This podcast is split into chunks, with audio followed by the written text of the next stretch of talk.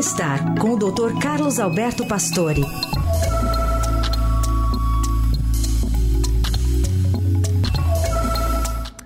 Doutor Pastore, bom dia. Bom dia, Carol. Bom dia, Heisen. Bom dia. Bom dia, ouvintes. Vamos falar um pouquinho, né, nessa onda de calor que a gente está dando tchau, mas às vezes já tem outro ali na esquina, né? Acho que vai ficar mais é. comum a cada vez. Não é para sempre. Não é para sempre, mas é uma realidade que está batendo mais a nossa porta. Então, queria te ouvir um pouquinho sobre hipotermia, insolação e a relação com a parada cardíaca também.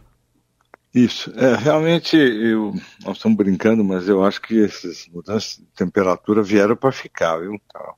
É, realmente nós vamos ter um aumento desses fenômenos, eram pouquíssimas ondas de calor, elas são muito maiores no mundo, inclusive. E esse processo de elevação de temperatura externa e elevando a, a temperatura, elevando a temperatura corporal, é, pode ser por insolação, pelo sol, leva a um fenômeno que a gente chama de hipertermia, que é no momento que o organismo não dá conta em manter a temperatura corporal através da transpiração, né? Isso, em geral, com a temperatura assim, passando de 40.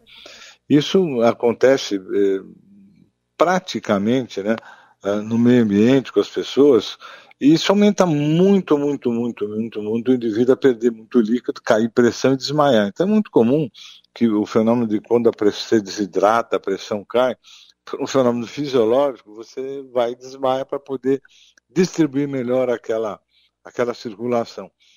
Só que essa desregulação da temperatura do corpo, ela começa a alterar o metabolismo, né? Esse conjunto de reações químicas que mantém a atividade de órgãos, leva a um quadro bastante grave de descompensação no sistema cardiovascular, e isso pode trazer realmente algumas situações uh, mais graves. Nos idosos, por exemplo, uh, o sangue fica mais viscoso, então se tiver qualquer problema vascular, arterial no coração, pode precipitar um infarto, pode precipitar no cérebro um derrame, depende. Em jovens não é realmente muito comum. Teve esse caso que realmente numa pessoa de 23 anos é raro, muito raro. Nós vamos saber depois se havia alguma doença de base ou não, né? ou se realmente foi só por um processo de, de aumento de temperatura. Né? E aí você não consegue repor por boca rapidamente né, se hidratar tanto assim quando você perde grandes volumes de líquido e fica exposto ao sol muito tempo ao calor, né? E aí sim você pode ter esta falência.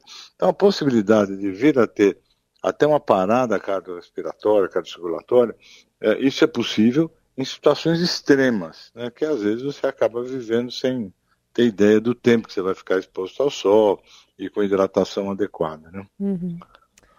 Muito bem, esse é o doutor Pastore falando sobre esses problemas né, de exposição ao sol e ao calor que a gente tem vivido. Obrigada, doutor. Até sexta. Até sexta.